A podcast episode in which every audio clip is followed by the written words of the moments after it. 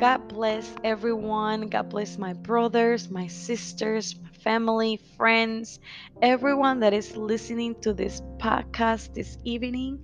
God bless you all. My name is Elsa Zambrano, and today I want to talk about what are those petitions that you have before the Lord? What is that one request that you have before the Lord that you have been wanting, but you just haven't gotten an answer? So I'm going to start by reading a verse on the book of Job, and it's Job 6 8.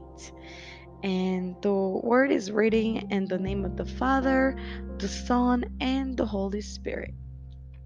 And it says, Oh, that my request will come to pass, and that God will grant me the thing that I long for. Oh, that my request will come to pass, and that God will grant me the thing that I long for. So, I want you to just stop and think for a minute.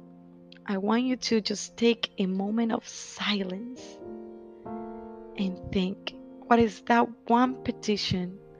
What is that one request? What is that one desire that I have been praying, that I have been bringing before the Lord, but I just haven't gotten an answer? It's, God has not granting me that that I want, that I desire with all my heart.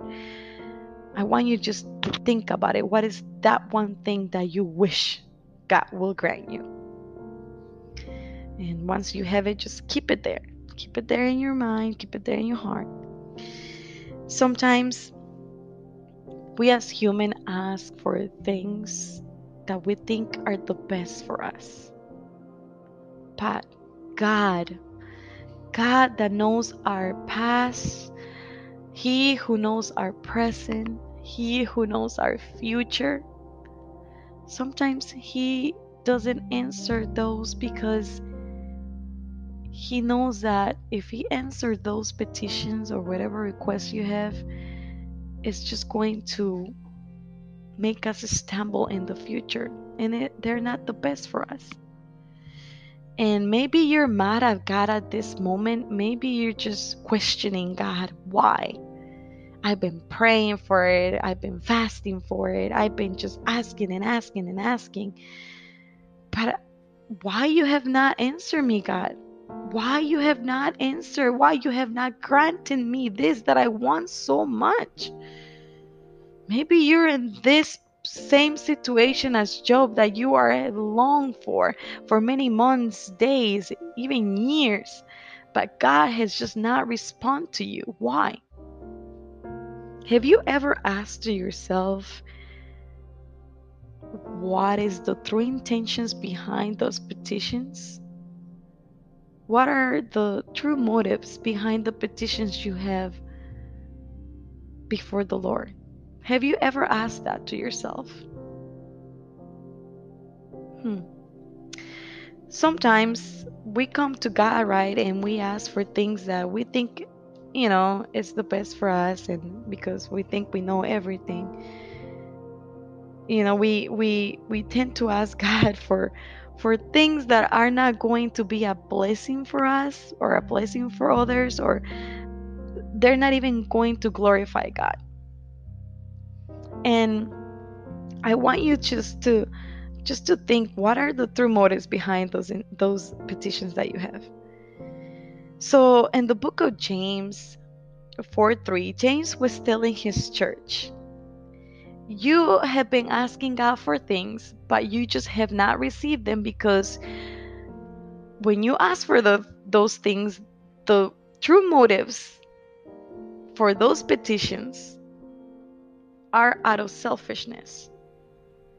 Could could we be those people? Could be could we be the ones that are asking God for things but it's because for our own pleasures and desires and not to glorify God? Because at the end of the day, I, I want you to understand something. God wants us to always glorify Him. In everything that we do, and everything that we ask for, He wants us to glorify His name. Right? So I'm going to read James 4 3.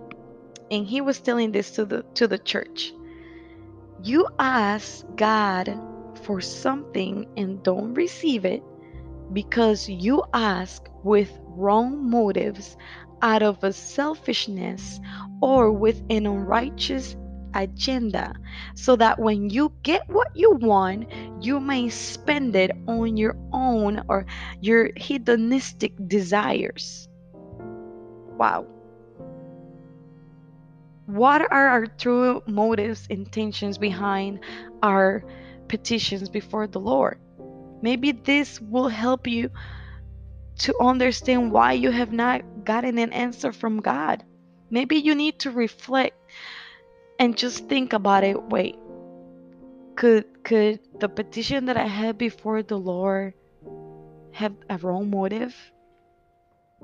Maybe you need to you know examine yourself and truly ask yourself what is the motive behind that petition that you have before the Lord.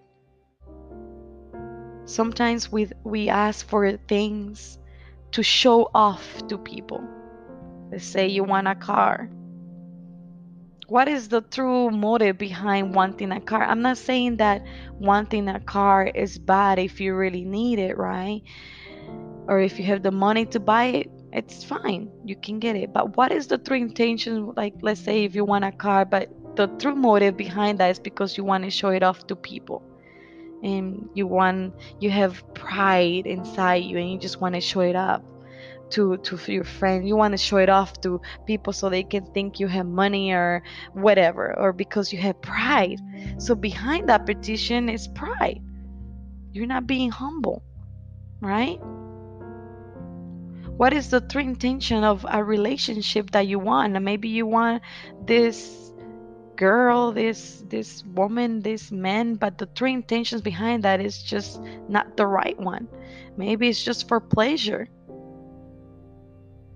Could could the motive of of having that relationship is for you to honor that woman or or honor that man or or you just want it just to for you know your own sexual pleasure? What is the motive behind that petition? I want you just to stop and think. Every petition that we have before the Lord, He wants us to to glorify His name. And there are good petitions that God will grant us because He knows our true motives. Like, for example, if you're going through a rough time in your marriage and you're just asking God to heal you, you know, God will do so because he wants us to be at peace. He wants us to to you know to be together. He he he doesn't like divorce. He doesn't like brokenness. He actually he fixed the brokenness in us right? So those are our good intentions. Those are good motives. But if if you have a petition let's say that you want a job where you can become a boss so you can be bossing people around and treating them wrong, those are wrong motives behind that petition. Now, if you want to be a boss, but behind that boss, you want to become a leader, th- those are good intentions. You want to become a leader so other people can grow too. You know, you don't want to mistreat your your employees. You want them to succeed just the way you're succeeding in life. You want people to excel just the way you're excelling in life. You want to be a blessing to everyone else around you. When you ask for something, always ask for the right motives. God knows your heart. So even if you try to hide it from Him, you can't. He knows the true intentions of your heart. So maybe today just reflect and think, you know what, God, I have been very selfish. I have been asking for this and I have been fasting for this. And now you're actually telling me that, you know, the true motives for these petitions are not for the right ones. So, you know what? Be thankful to God for the things that you have gotten and for the things that you haven't been getting. He is a giver, but He's a smart giver. God will not give you something that will harm you in your future or in your present. God will give you something that will help you succeed in life spiritually is the first thing. You know, something that will bring you closer to Him, not apart you from Him. Because you know what? Sometimes when God give us the things that we want, it's sad, but the reality is we forget about Him. Sometimes God is good to us and He gives us things that we want, but what do we do? Do we remain faithful to Him? Or do we just stop being faithful to Him and forget about Him and just walk away? Oh, I got it. I don't need God no more. Thank you. You give it to me. I move on. Right? But God doesn't want us to be like that. God wants us to be faithful regardless of the outcome. Regardless of the outcome that we go through, that we have, or whatever answer that He give us to our petitions, to our requests, He wants us to remain faithful. He wants us to have a a heart full of, you know, of being grateful, of, you know, having joy regardless of whatever situation. There's situations that is really hard to have joy. It is. I've been through stuff that you know what it's been really hard to have joy but i had to tell you something. I am I, i'm better than other people. You always had to think that you're in a better position that other people are. Always be thankful. Always be grateful. Have a heart full of gratefulness. You know be thankful. You have one more day of living. You're living today. You're listening to me today. Hey you're you're here. You're you're breathing let's be thankful and let's change our motives behind those petitions, those requests, and maybe God will answer our petitions if we change our motives to glorify God, I'm telling you, God will grant you that petition. God says in Matthew 6:33, but first and most importantly, seek, aim at it, strive after. That's what he means when he means seek. Aim at, strive after his kingdom and his righteousness. His righteousness is his way of doing. Live like him. Have an attitude, have the right attitude, have a character of God. And all these things will be given to you also. So if you look for him first, if you if you ask for things to glorify him first, he will give you everything else that you want, but only if you have the right motives. desire Him first. Desire. We need to desire the kingdom of God. At the end of the day, once we die, that's what we have. We either have an eternal life with Him or we have an eternal life in hell. So make a decision today and just, you know, say, you know what, God, I have not been living a rightful a, a righteous uh, life. You know, I have not living the rightful way, the way that you wish I could be living. So make a decision today. That could be a petition with a right motive right there. Ask God, God, forgive my sins, change my life completely. I don't want to be living like this anymore. I'm done. I can't be walking the way I'm walking because I'm just walking to my own death. So today, have a petition with the right motive. This could be a petition with the right intention, with the right motive. God wants you to be save. God wants you to succeed. God wants you to excel. God wants you to persevere. He wants to sit with you and and have dinner with you and and he wants us to live with him forever and ever. There's things that he has not given you. There's things that he has not given us because he's trying to avoid us to fail, to stumble in the future. He loves us. He loves us. He loves you. Today, that could be a petition that you can change. Out of all the petitions you have, what is that one petition that you desire? Well, let that be tonight, this evening, to change that petition just say, you know what, God, I was walking in the wrong way. I want you to help me get my life back in track and live accordingly to your will. Let it be your will. Let it be your will. Let it be your will. And I'm telling you, God will answer that petition because it's with the right motive. It's with the right motive, it's with the right intention.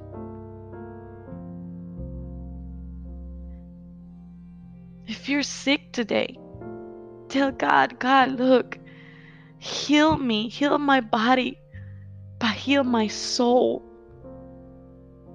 Heal my soul, restore my soul. He will do it because it's with the right intention. Save my marriage. I want my marriage to be restored. He will do it because it's with the right intention. He wants families to succeed, to excel. He wants, you know, their children to grow up with their parents together. He wants a strong family, a family that will strive together. Have the right intentions behind every petition you bring to the Lord. Have the right the right motive. God will answer it to you. Just like James 4 3 said, you ask for things in the wrong way and you don't receive it.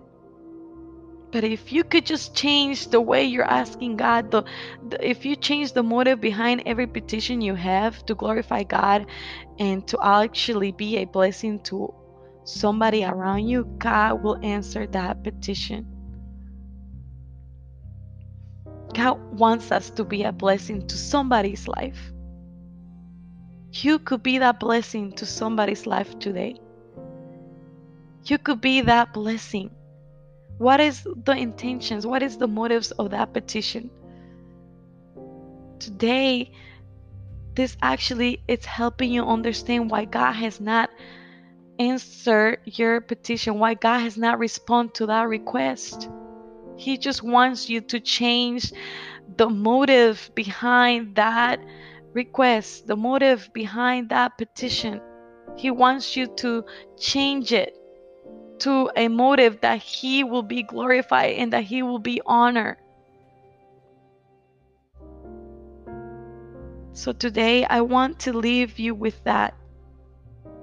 I want you to take another moment of silence and just tell God, God, forgive me for everything that I have been asking for in the wrong way, with the wrong intentions, with the wrong motives and help me please pray for the things that are actually going to glorify your name.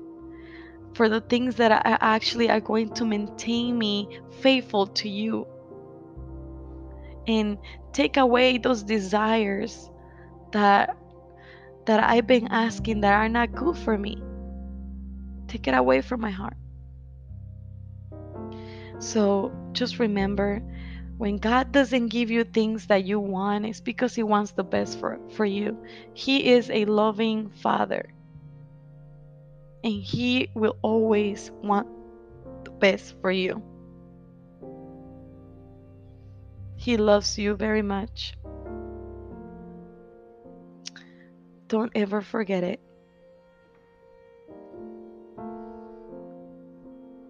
You could be a blessing to somebody. So tonight, you can change the way you're praying and you can glorify God. So before I finish this, I'm just gonna pray for you. And I just want you to remember God loves you. God wants the best for you. Everything that has happened to us, every situation that he, that he has let us go through is because he wants us to learn from them, you know, to be one day be a blessing to somebody else and be thankful, be grateful. He wants us to have a grateful heart. Doesn't matter what you're going through, have a grateful heart. Whatever answer God has for your petition, be thankful. Say thank you. Because you just don't know what he's trying to to avoid you from. He loves you. Father, tonight I want to give you thank you. I want to give you thanks to you, God. Thank you for everyone that is listening. Thank you for for my friends, for my family, for my brothers, sisters, God, too. And thank you for everything that you has given us, Lord. Thank you for the things that you have not given us and for the things that we have received. Help us understand that you want the best for us and that you want us to have a grateful heart, that you want us to have a, a heart full of faithfulness to you, a heart that will glorify your name above everything. Above all the blessings, God, you're you're above everything. You want us to look for your kingdom first. So in this afternoon, I also pray, God, for those that, that are listening to this podcast that don't know you, that please, God, just touch their heart. Let them feel your presence. Let them come to you, God. You love them. You want them to be saved. You want them to to be or have an eternal life with you, God. So I just want you guys, God, to bless them. Bless everyone. Bless all of us, Lord, and help us understand you. Help us be better. Help us become like you. Help us just expose everything to you. And regardless of whatever answer you have for us, help us be grateful. Above all, help us be grateful and faithful to you.